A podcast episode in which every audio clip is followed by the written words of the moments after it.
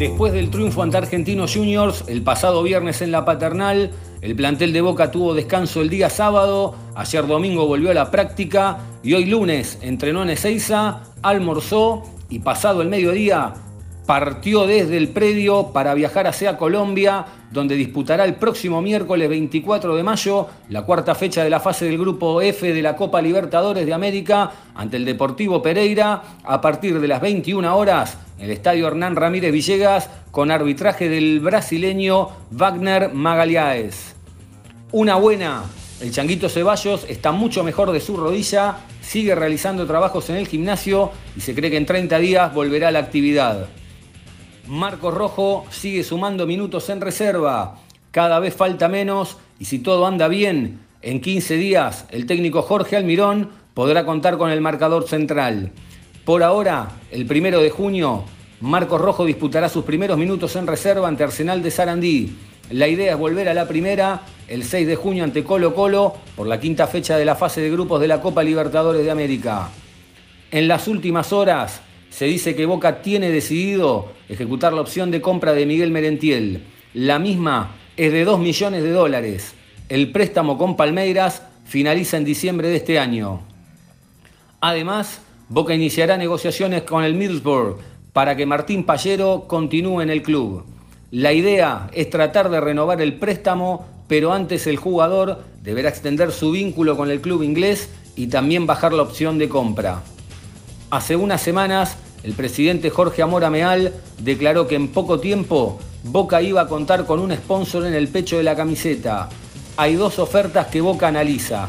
La primera es de una casa de apuestas, la segunda de una línea aérea. También habría algún sponsor más para las mangas.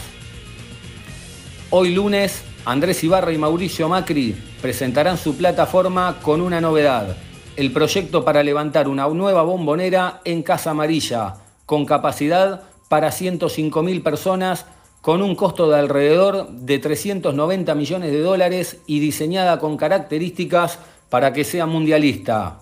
La misma se construiría entre las manzanas comprendidas entre Avenida Almirante Brón, Arzobispo Espinosa, Blanes y Palos.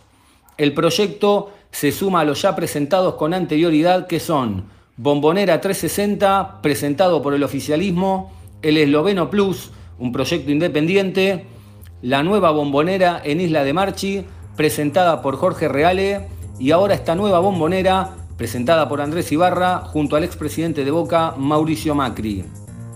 En básquet, por las semifinales de la Liga Nacional, Boca disputará el primer partido el lunes 22 de mayo a las 21 horas ante Instituto Atlético Central Córdoba en el estadio Ángel Sandrín. En volei, el próximo viernes 24 de mayo, el escolta Boca Juniors recibirá en el estadio Luis Conde la bombonerita al líder River Plate por la fecha 6 del Metropolitano a partir de las 21 horas con entrada libre y gratuita. En futsal masculino, Boca visitará San Lorenzo el próximo martes 23 de mayo a las 21 horas por la decimoprimera fecha del torneo de AFA. En futsal femenino, ayer domingo 21, el equipo dirigido por Pablo Vila derrotó a River por 4 a 2 en el Quinquela Martín por la fecha 10 del campeonato. Los goles, Ludmila Pérez Gómez en dos oportunidades, uno de Priscila González y uno de Patricia Giacobini. Por último, por la decimotercera fecha del campeonato de fútbol femenino, las gladiadoras derrotaron a las canallas por 2 a 0 con goles de Ojeda y Mana en contra. Con este triunfo, Boca comparte la punta con la Guayurquiza con 33 unidades.